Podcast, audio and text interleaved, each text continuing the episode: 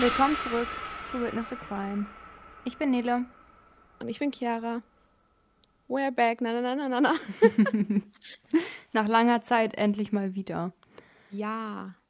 Ähm, genau, wir haben tatsächlich sehr lange nicht aufgenommen, weil das irgendwie mit den Arbeitszeiten nicht so ganz hingehauen hat bei uns beiden. Aber wir haben es heute tatsächlich mal wieder geschafft. Also noch haben wir es nicht geschafft, aber wir sind dabei. Hm. Mal gucken. Also wir haben uns gerade bestimmt zehn Minuten ein abgelacht, weil Ja, wir es Leute, nicht ich, ich habe hingekriegt mich haben. dabei gefilmt, wenn ihr wollt. Also ich kann das, wenn die Folge online kommt, mal einen kleinen Ausschnitt davon in die Story posten. ihr hört Daniele leider nicht, weil ich sie über Kopfhörer höre. Aber dann könnt ihr euch ungefähr vorstellen, wie das 10 bis 15 Minuten lang gerade bei uns ablief. Ja, aber ich glaube, jetzt ist wieder gut. Ich hoffe doch. Ich auch. Äh, genau, wir haben tatsächlich die ganzen alten Folgen gelöscht von Mach mal an, weil wir mit Mach mal an jetzt so ein bisschen abschließen wollten und jetzt mit Witness a Crime weitermachen wollten und die Folgen halt auch ehrlich irgendwie ein bisschen kacke waren. Also wir waren nicht so zufrieden damit.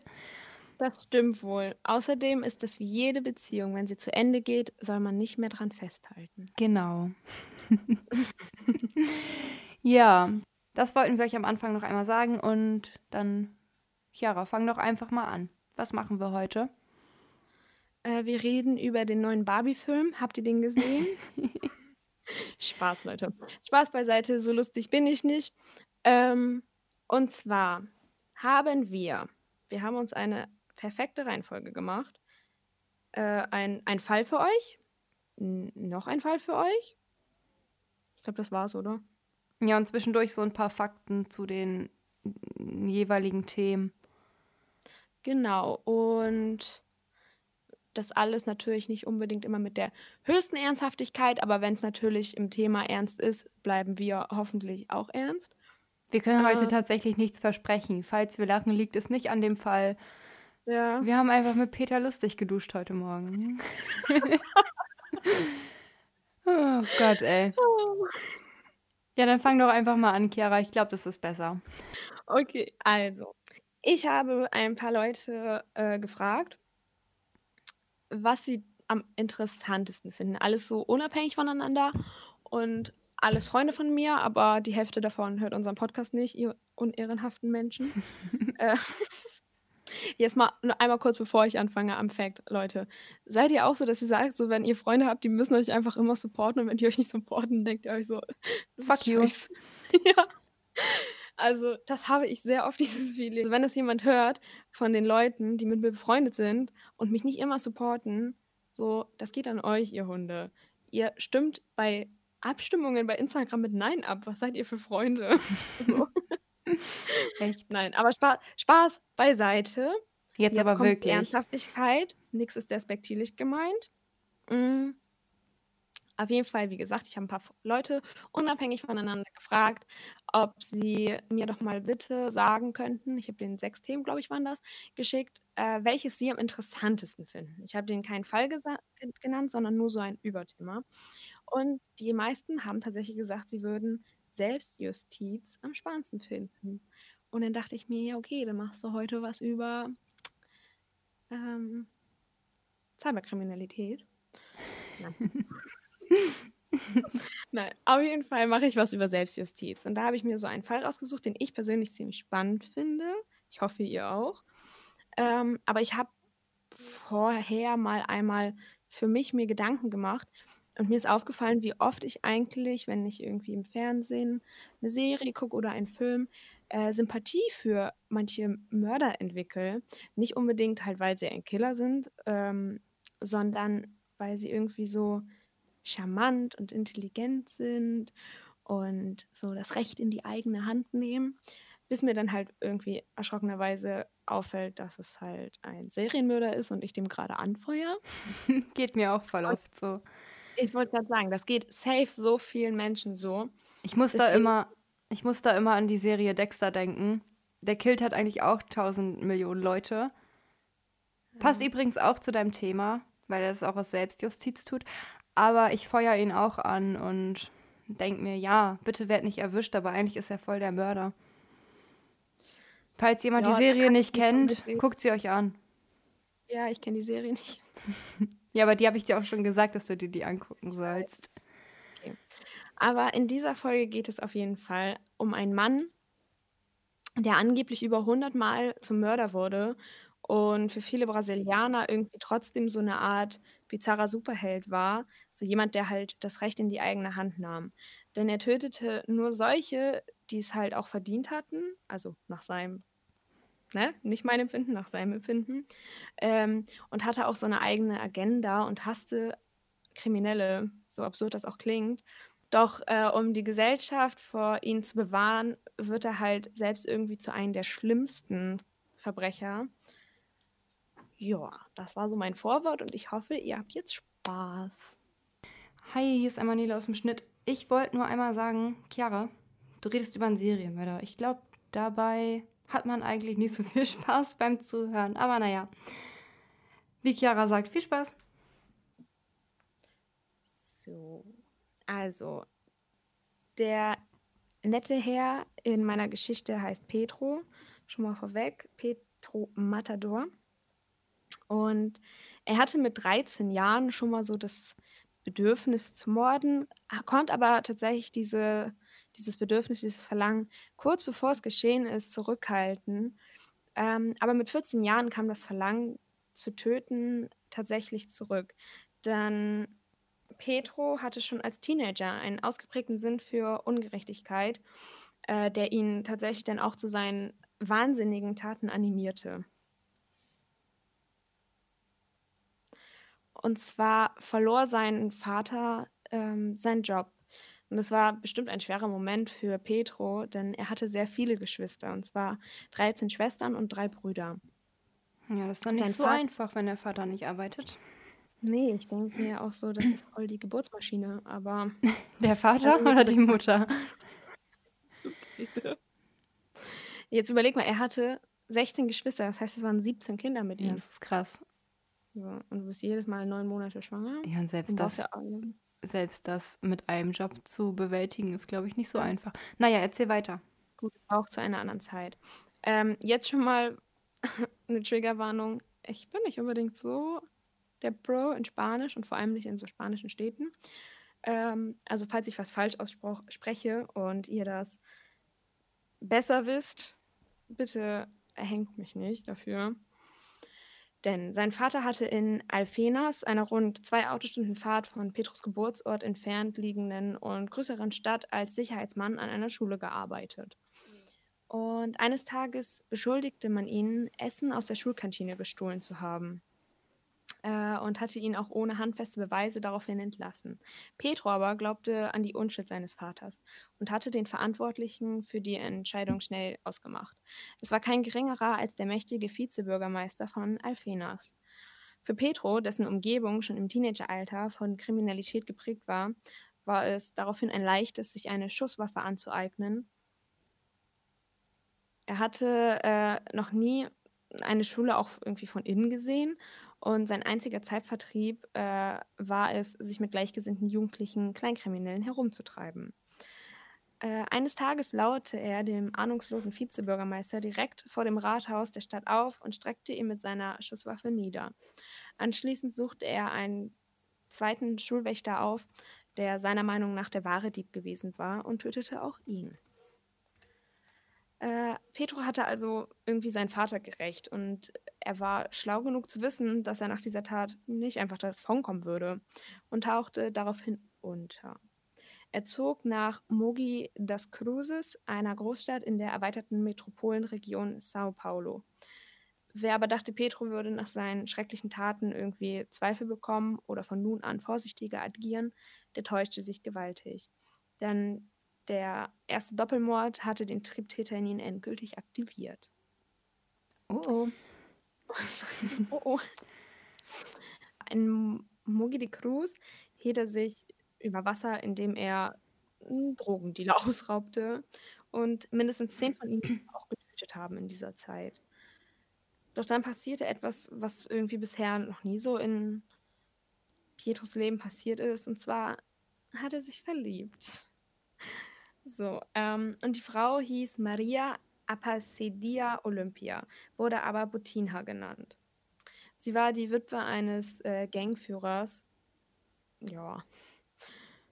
Wissen wir alle, dass das jetzt nicht so gut ausgeht. Ich wollte gerade sagen, das kann nicht gut ausgehen. Ja. Äh, und an der Seite von Botina nahm Petro dann den Platz ihres toten Mannes ein und wurde der neue Anführer der kriminellen Organisation. Er war noch nicht einmal 18 Jahre alt und hatte bereits unzählige Menschenleben auf dem Gewissen und war Anführer einer kaltblütigen Verbrecherbande. So, was ein guter Lebenslauf. Äh. Aber der Traum der südamerikanischen Variante von Bonnie und Clyde währte nicht unbedingt sehr lange, denn die Gang wurde verraten. Und ein Polizeikommando drang in Petros Haus ein und exekutierte seine Frau. Petro selbst gelang aber die Flucht. Für alle, die nicht wissen, was exekutieren ist, das ist, ja, äh, hinrichten. Das Problem an dieser Sache, dass die Polizei halt Petrus Frau exekutierte, war, dass die Bindung zwischen den beiden sehr, sehr stark war. Und daher war es auch irgendwie absehbar, was die nächsten Schritte von Petro waren. Lass mich raten. Ja. Er hat irgendwen umgebracht.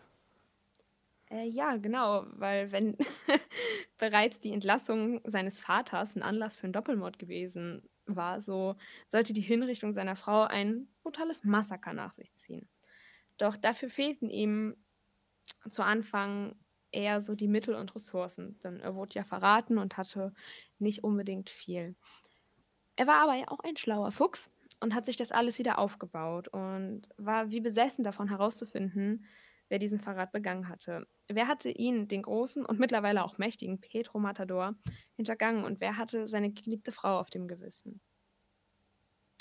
Doch der Hintermann, der für Bottinas Tod verantwortlich war, blieb sehr lange im Verborgenen, bis Petro plötzlich von ungeahnter Stelle Hilfe bekam.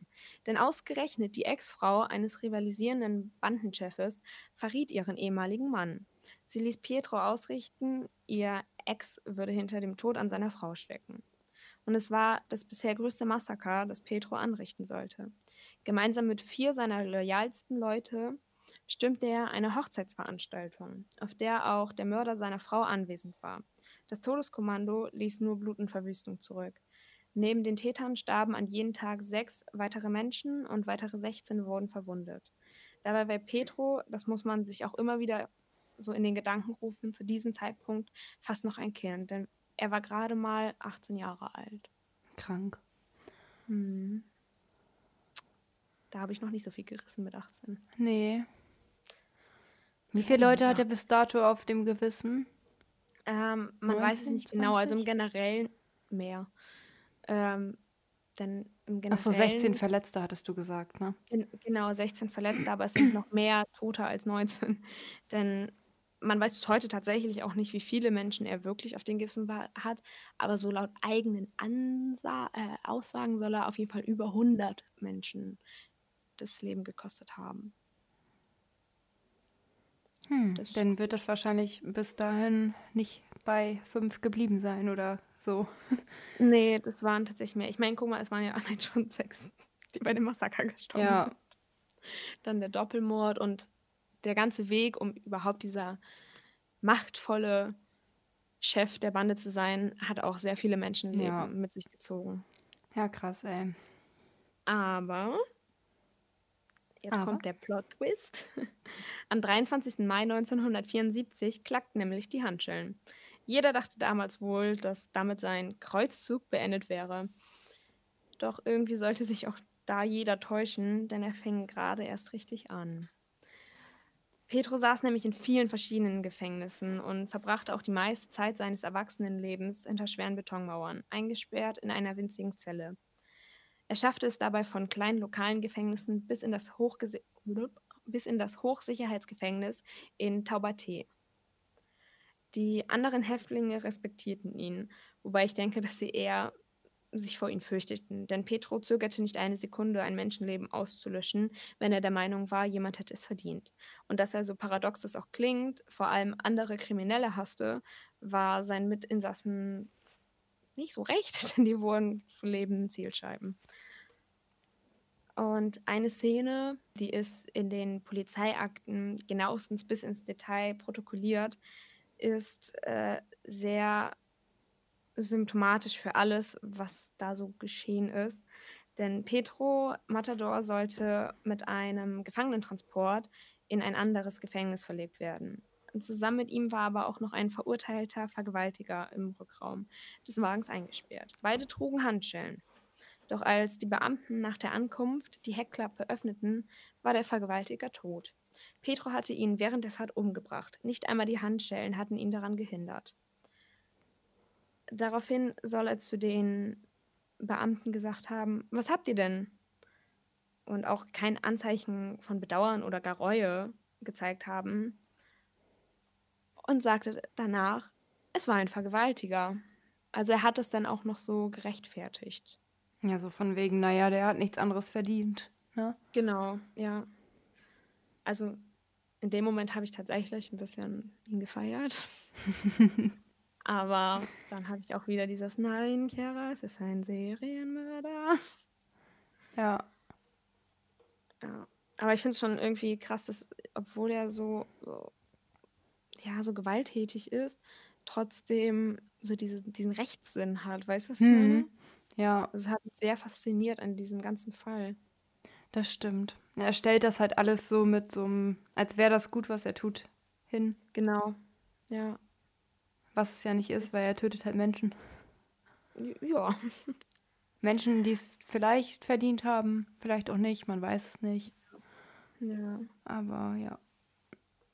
So. Und Nelly, du meintest ja vorhin so, ja, der hat ja schon voll viele Menschen getötet. Ja. Tatsächlich mordete Petror bei Hintergittern mehr als denn je.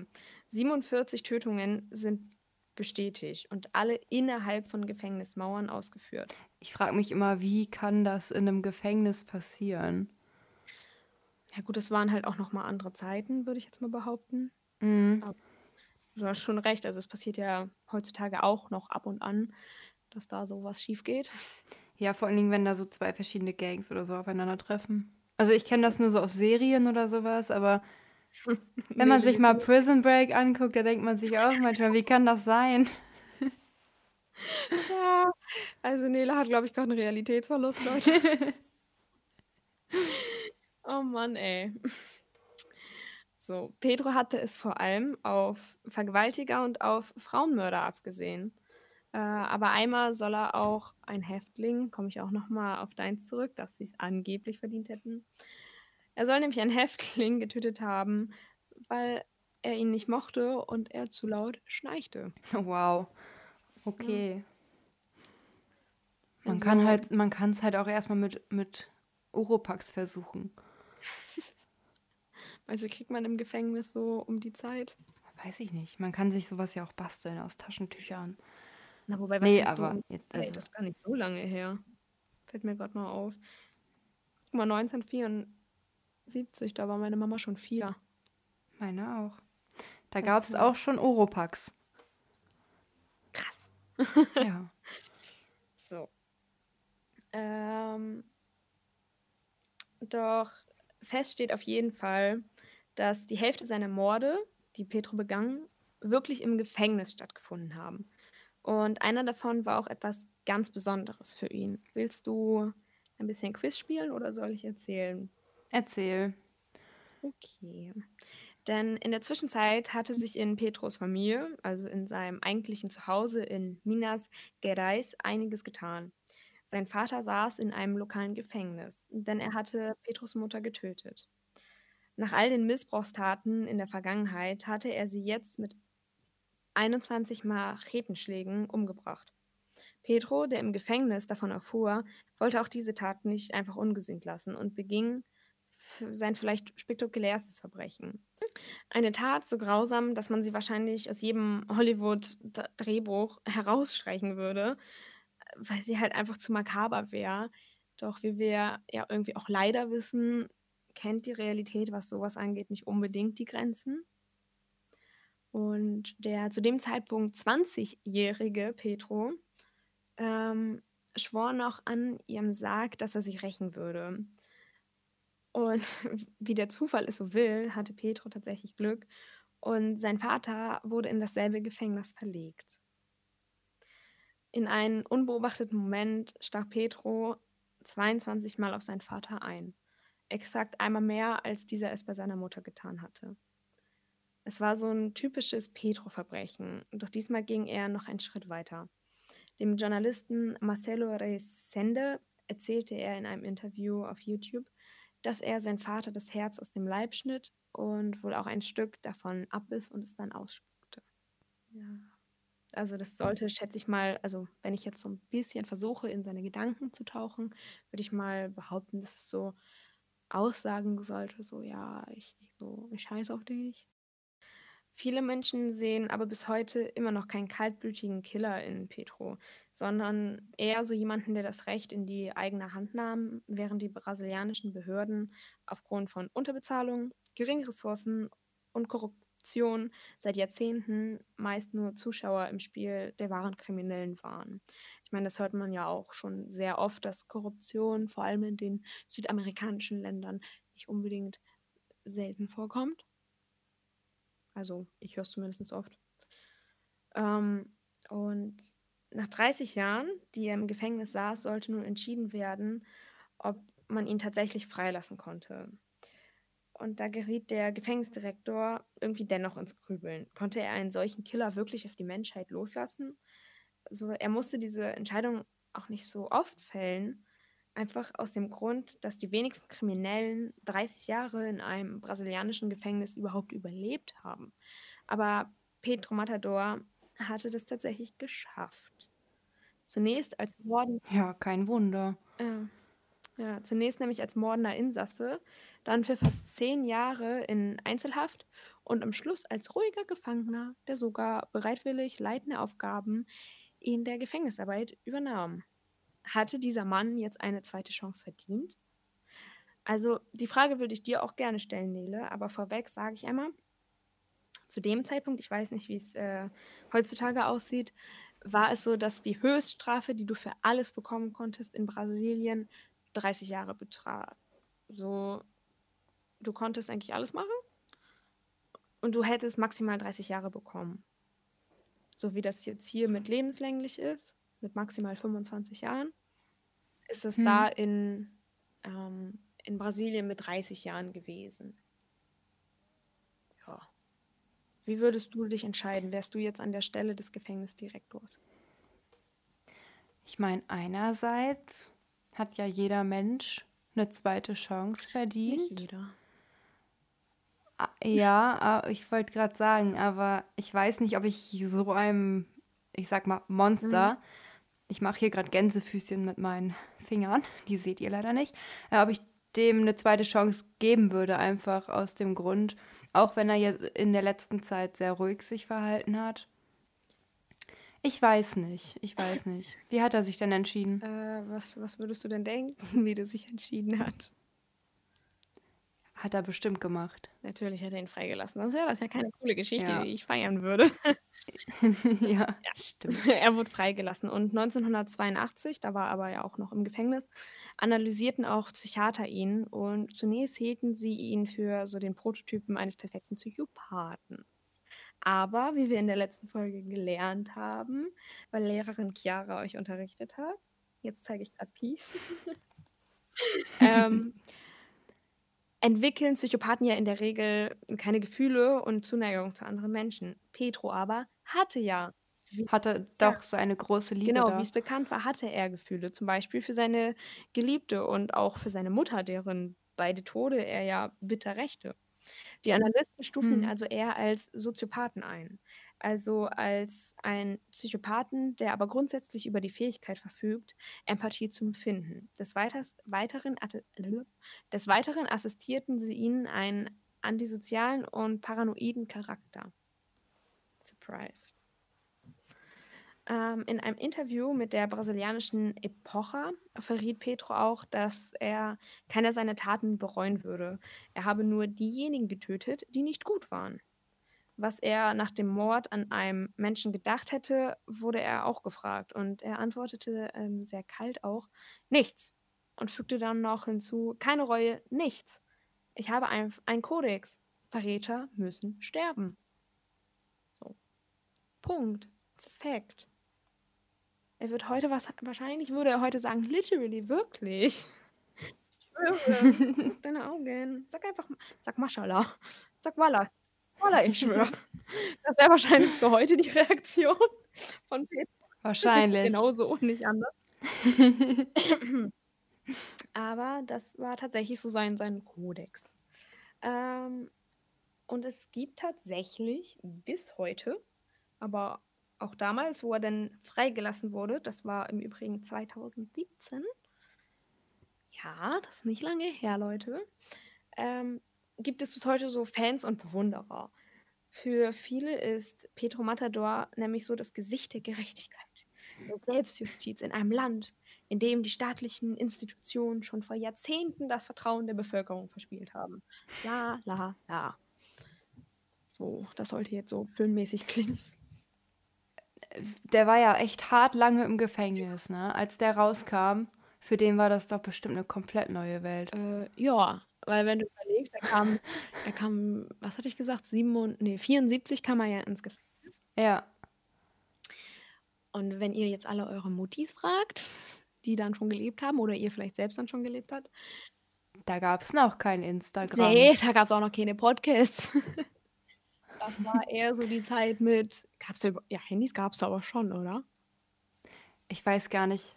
Doch, ich, also so Riesenhandys bestimmt. Ja, doch, ich glaube, diese ganz großen. Wenn unsere, also wenn unsere Mütter uns jetzt hören, gab es da so Handys, auch, ey, das habe ich meinem Kind für Bildung beigebracht. Gab es, ich google das jetzt, 1970 schon Handys? Die Antwort ist ja. Ja, diese riesengroßen Teile. Ja. Ne? Oha. Siehst du. Die haben rund 8000 Euro gekostet und wir beschweren uns, dass die iPhones immer teurer werden. Das war Ja. nicht mal so schön. Warte, wenn ich Naja, aber als er rauskam, gab es ja schon Smartphones. Was hat er gemacht? Er muss doch durchgedreht sein. Ja, tatsächlich. Ich habe dir im Übrigen gerade mein Bild von diesem ersten Handy geschickt. Das ist von Motorola. Ähm, Ja, ja, ich kenne die. wir posten euch das mit auf Instagram, ehrlich. Das verblüfft mich gerade zu sehr. Ah, genau. Und ähm, er kam raus und wollte tatsächlich in Ruhe leben. Und die Leute, so die ganzen Fans, die ähm, standen alle, also alle jetzt auch nicht, aber viele standen vom Gefängnis, als er entlassen wurde, mit ihrem Smartphone, von iPhone, Samsung, alles Mögliche, und fragten Petro nach einem Selfie. und der, er war wirklich, er war in allem einfach geschockt, verwundert, weil erstens, was ist ein Smartphone? Und zweitens, was ist ein Selfie? So, Ja. es war für ihn wirklich eine komplett neue Welt, so ein richtiger Kulturschock, als die da alle standen, oh ja, Pedro, ich will ein Selfie mit dir. Die waren so alle voll, voller Elan und er war so, ich will nur meine Ruhe. Ich habe jetzt 30 Jahre im Knast gesessen, nachdem ich über 100 Leute getötet habe. Bitte chillt mal. Dann finde ich es aber auch krank, dass da einfach so viele Menschen stehen und ihn feiern. Das ist irgendwie verrückt, verrückte Welt, wirklich. Ja, aber wie eben erwähnt, er war so das Gesicht der Gerechtigkeit in Brasilien. Ja, So, so makaber das irgendwie gerade klingt, ne? Aber ja. Ja. Aber er sagte auch, jetzt, ne, hier zu dem Thema, er wäre ja nur gerecht gewesen. Äh, er hatte auch Zeiten, wo er nicht ruhig schlafen konnte, wenn er nicht tötete. Äh, was also wird er in Zukunft tun, nachdem er jetzt Jahrzehnte in den vielleicht härtesten Gefängnissen der Welt überlebt hatte? So wird er wieder weiter töten? Wird er wieder auf offener Straße Kriminelle jagen? Die Antwort lautet nein, denn er wünschte sich nichts mehr als ein ruhiges Leben. Die Zeit des Tötens sei nämlich jetzt vorbei. Stattdessen hat er, was auch viele verwunderte, einen eigenen YouTube-Account eingerichtet. Ja, Ach, er geht mit was. der Zeit. Hat er sich aber schnell angepasst. Und hatte tatsächlich auch in kürzester Zeit 10.000 Abonnenten auf YouTube. Ich muss sagen, ich habe den Account gesucht. Ich glaube aber einfach wegen YouTube Deutschland finde ich den nicht. Ähm, ich finde nur ein paar Interviews von ihm, aber die sind alle auf Spanisch und ich kann lediglich fragen, ob ich auf Toilette kann und ich kann Bier bestellen. Deswegen kam ich nicht so sonderlich weit mit den Dokumentationen. Ähm, aber safe, wenn man ein bisschen noch, noch, noch genauer sucht wie ich, findet man auch diesen YouTube-Account. Ähm, und auf diesem Kanal spricht er auch irgendwie vor allem über aktuelle Kriminalfälle. Ich frage mich, warum er noch keinen Podcast hat. Und versucht auch der Jugend, so paradox das irgendwie klingen mag, ein gutes Vorbild zu sein. Er will sie, mhm. er will sie von der Kriminalität fernhalten, indem er von seinen Erfahrungen berichtet, möchte er nämlich recht positiven Einfluss nehmen. Ja, ich denke aber auch, er weiß ja auch, wie es in den schlimmsten Gefängnissen ja. ist. Wahrscheinlich, das nochmal machen würde er wahrscheinlich auch nicht. Und vielleicht versucht er so, den jungen Leuten das zu ersparen. Ja. Ist ja auch nett. Das kann sein. Aber das war tatsächlich auch das Happy End von meinem liebsten Petro. Was hm. ich vielleicht noch dazu sagen kann, er hatte nämlich noch einen Wunsch zwischen ruhiges Leben und YouTube-Account. Er wollte nämlich eine kleine Farm mitten in einem ein, einsamen Wald haben und da ähm, so sein Leben leben. Denk, da konnte er nämlich auch, dass, egal wie er jetzt mit YouTube mit der Zeit mitgeht, den Wünschen nach gemeinsamen Selfies, die ihm immer noch sehr, sehr, sehr unangenehm war, äh, so ja ausweichen. Und mhm. irgendwie war es nicht so das, was er sich für sein Leben vorstellte, dass plötzlich Leute so einen Trubel um ihn machen. Er liest zwar trotzdem bereitwillig Dokumentarfilme zu, aber jetzt nicht sowas. So eine Autobiografie hat er auch schon gemacht. Ja, und jetzt ist er friedlicher YouTuber, so ein kleiner Unge. ja. ja. Das war doch eine schöne Geschichte mit Happy End. End. Naja, schön, schön nicht, aber mit Happy ja. End. Du kannst ja, ja, wenn du Lust hast, ne? Also musst du nicht. Nein, Spaß. Du kannst uns ja nochmal erklären, was genau Selbstjustiz überhaupt bedeutet. Ja. Und zwar äh, bedeutet Selbstjustiz so das Recht in die eigenen Hände zu nehmen und Vergeltung zu üben, ohne sich dabei auf eine staatliche Instanz zu verlassen und ohne sich auch an die Gesetze zu halten. Das steht auch so mhm. im Gesetz drin, wenn ich mich recht erinnere. Ist nämlich Leute ein eigener und, Paragraph, äh, also tut keine Selbstjustiz. nee, lieber nicht, lasst das mal bitte sein. Ja. Sonst endet ihr wie Pietro. Pietro. Und zwar nicht Pietro Lombardi, der andere da.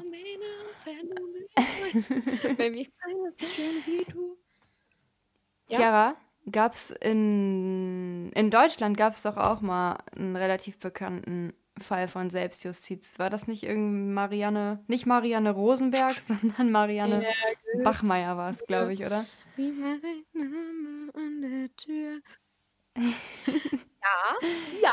Hast, hast du da zufällig auch was zu erzählen Ja, zu? alle Leute, die genauso fleißig wie wir Mordlust hören, kennen den Fall schon. Es geht nämlich um Marianne Bachmeier. Die ist so, das ist so der bekannteste dokumentierte Fall von Selbstjustiz in Deutschland, denn sie erschoss 1981 mitten in einen Gerichtssaal den mutmaßlichen Mörder ihrer siebenjährigen Tochter Anna. Der Fall fand ein weltweites Medienecho und tatsächlich sympathisierten auch hier ein Teil der Bevölkerung mit der Mutter, die den Tod ihrer Tochter rächte und zeigten Verständnis. Andere wiederum verurteilten die Tat deutlich. Noch monatelang wurde über den Fall gestritten und öffentlich diskutiert. Das Gericht verurteilte Marianne Bachmeier zu einer Freiheitsstrafe von sechs Jahren wegen Totschlags und unerlaubten Waffenbesitzes. Nach drei Jahren wurde sie aber jedoch vorzeitig aus der Haft entlassen. Naja, das geht ja, ja noch. Das soll das aber das nicht schön. War es ihr wert? Nein, nein, auf keinen Ach, Fall. Ja, gut, ich komme ja eh früh raus. Das nicht. Das war auf guter Führung und nicht, weil alle so, oh nein, die arme Marianne. Ja, natürlich. Das, ja, das ist ja klar. Ja. ja. Ich finde, man könnte von deinem Fall auch einen Film ja. machen. Naja, Dokumentation gibt es ja schon darüber. Also, so einen richtigen Film wäre schon ja, nicht schlecht. Ich muss sagen, als ich mir das alles so rausgesucht habe, ähm, der Film, äh, nicht der Film, der Fall, äh, ich weiß nicht, ich hatte das Gefühl, dass ich irgendwie so Criminal Minds oder so gucke. Weißt du, was ich meine? So, dass es halt nicht in echt Ja. passiert ist. Ich weiß nicht warum. Aber irgendwie Ja, hatte ich so das Feeling.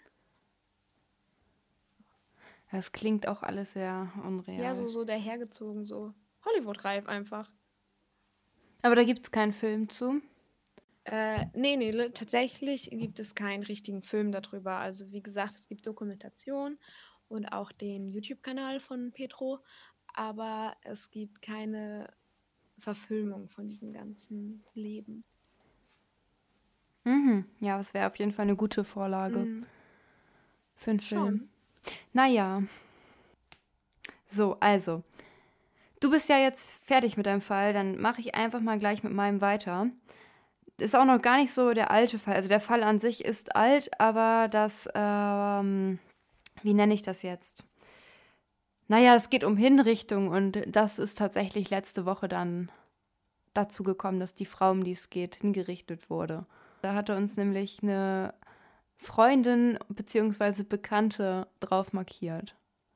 Und dann habe ich mir gedacht, oh, das klingt ganz spannend. Das mache ich doch mal. Da suche ich mir ein bisschen was zu raus. Es ist eine Kurzfassung, aber ich erzähle euch mal ein bisschen was.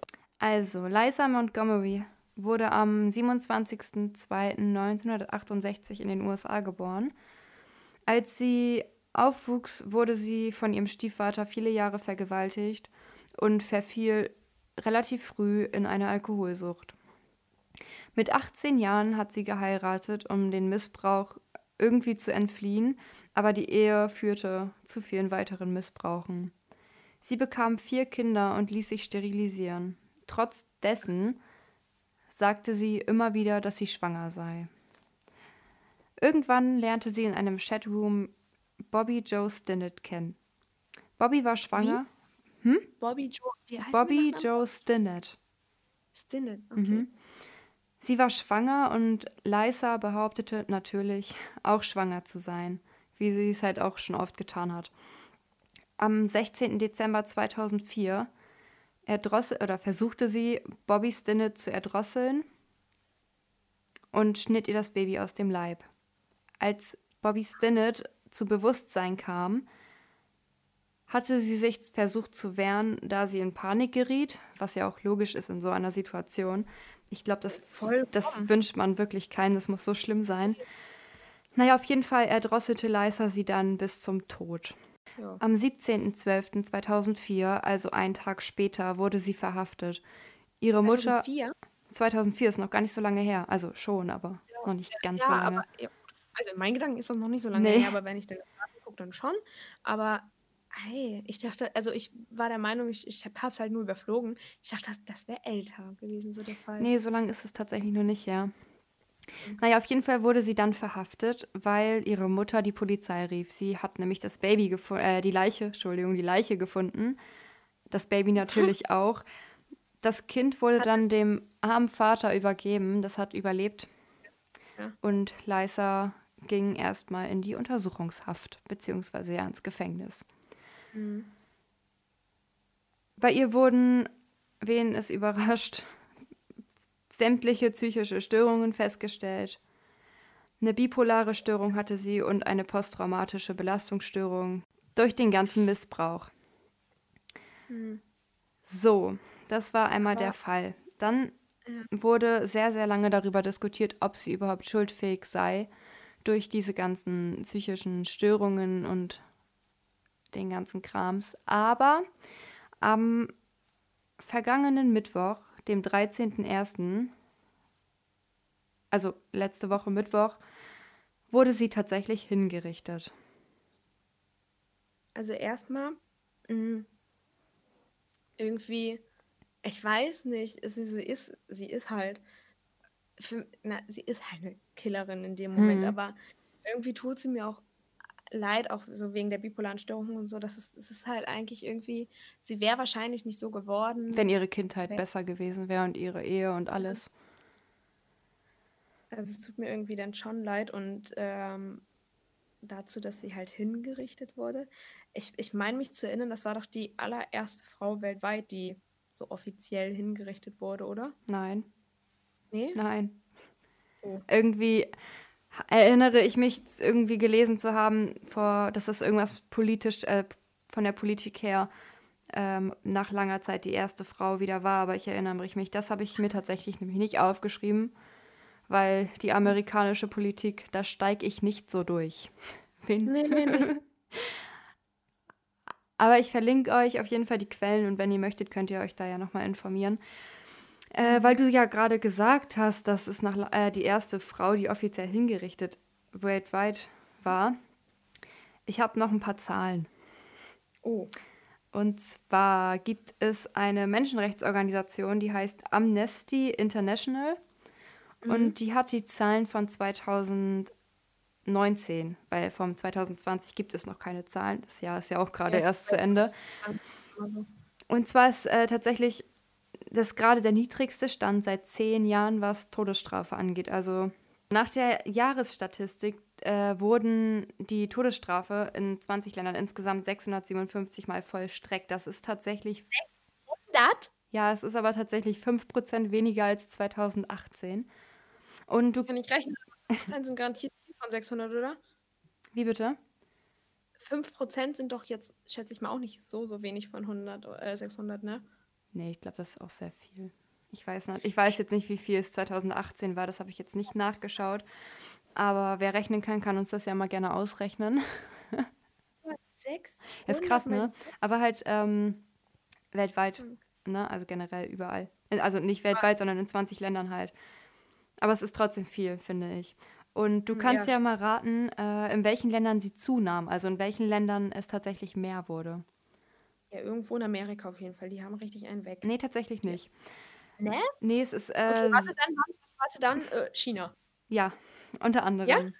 Also Saudi-Arabien, Irak, Südsudan, Jemen und äh, China kann ich, also ja, es ist in China viel, aber tatsächlich in China ist es so, dass das als Staatsgeheimnis gilt.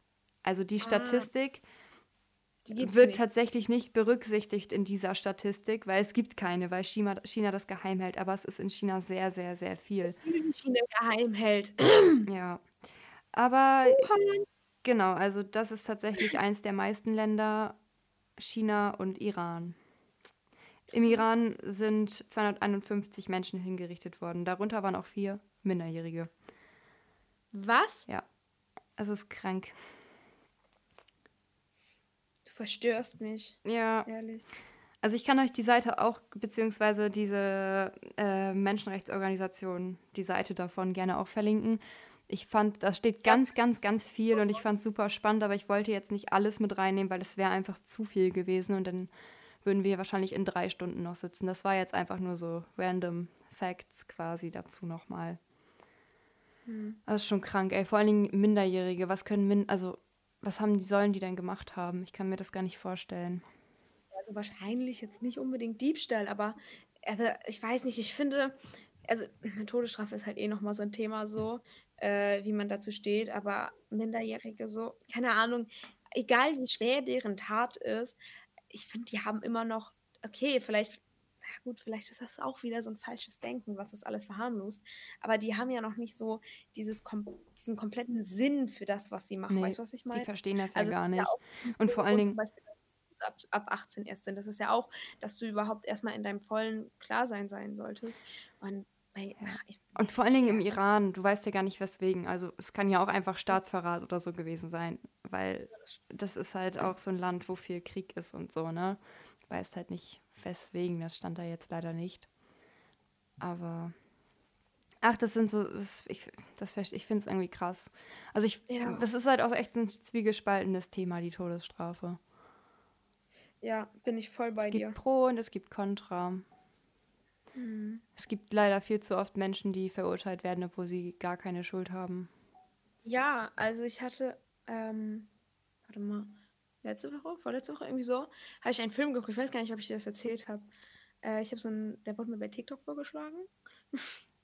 Und den Film, also den gibt es auf jeden Fall auf Amazon. Da kostet er aber 3,99 Euro zum Leihen.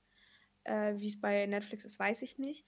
Ähm, und zwar ist es so ein Film über, also das beruht auf einer wahren Begebenheit, über einen, einen jungen Mann, der verurteilt wurde wegen Mordes und auch sehr, sehr lange im Gefängnis saß. Zu seinem Glück in einem der US-Staaten, in der die Todesstrafe nicht erlaubt war. Aber seine Schwester hat dann Jura studiert. Also die hat alles Mögliche gemacht, halt, um dann Jura studieren zu können, um ihn aus dem Gefängnis wieder rauszuholen. Weil man überlegt, wie lange so ein Jurastudium ist. Also er wäre halt schon längst gestorben in der Zeit, wo sie Jura studiert hat. Und am Ende kam halt auch raus, dass er unschuldig war. So, und ich finde es halt so krass, dass so nur so eine, eine Landesgrenze das dann so ja, möglich gemacht hat, dass er nicht gestorben ist, weil in dem anderen Land wäre er definitiv hingerichtet worden. Ja. Und für, ach so, genau, bevor ich hier über Filme rede, für alle, die diesen Film jetzt spannend finden, ähm, der heißt Betty and Waters. Ja, werde ich mir auf jeden Fall auch mal angucken. Das klingt ja ganz spannend. Ist es ehrlich? Obwohl du jetzt eigentlich alles, die komplette Handlung. Nein, nein, nein, nein, nein, nee. Ich habe ich hab das erzählt, was im Trailer auch drin war. Na gut, okay, akzeptiert. Ja. Aber um mehr geht es da wahrscheinlich auch nicht. Also außer halt die Randstory sozusagen, also die Story an sich so, ne? Aber es ist halt so Haupthandlung des Films. Ja, das war eigentlich auch schon alles, was ich dazu erzählen kann. Falls ihr das Thema spannend findet, könnt ihr ja Chiara schreiben, dass sie im nächsten Fall bitte darüber machen soll. Oh. Nein. Ich meine, dafür Nein, ich würde hab ich mir tatsächlich auch einen Fall raussuchen. So ist es ja nicht. Auch wenn ich eher so die Urban Legends Tante bin. Ja, ich bin immer die Doofe, die sich die ganzen Fälle durchlesen muss und abends nicht schlafen kann. Ja, was soll ich denn sagen bei irgendwelchen Geschichten über Horrorhasen im Kostüm, die Leute umbringen? Ja, gut, aber da weiß ich auch nicht. Ich war ja, ähm, ich weiß gar nicht, ob ich dir das erzählt habe, Nele. Also, dass ich, dass, dass ich es war, habe ich dir erzählt, aber was da passiert ist nicht. Also, ich war ja elf Tage in Quarantäne. Und da habe ich am Anfang, so eigentlich lief den ganzen Tag den, der Fernseher und ich habe Criminal Minds geguckt. Und irgendwann, ich konnte wirklich in meiner Wohnung, und ich habe eine Einzimmerwohnung, Das hast du mir erzählt, ich erinnere Ja. mich. ich konnte nicht hier langlaufen, ohne dass ich Angst hatte. Weil ich habe so kurz vorm Schlafen eine Folge von Criminal Minds geguckt, wo dann so ein Mann war, der so durch so einen Nebel die Leute dazu gebracht hat, andere Leute umzubringen, die im Haus waren oder halt sich selbst. Und irgendwie, ich hatte voll Panik. Ich weiß auch nicht. Also danach habe ich im Übrigen abends nicht mehr Criminal Minds geguckt.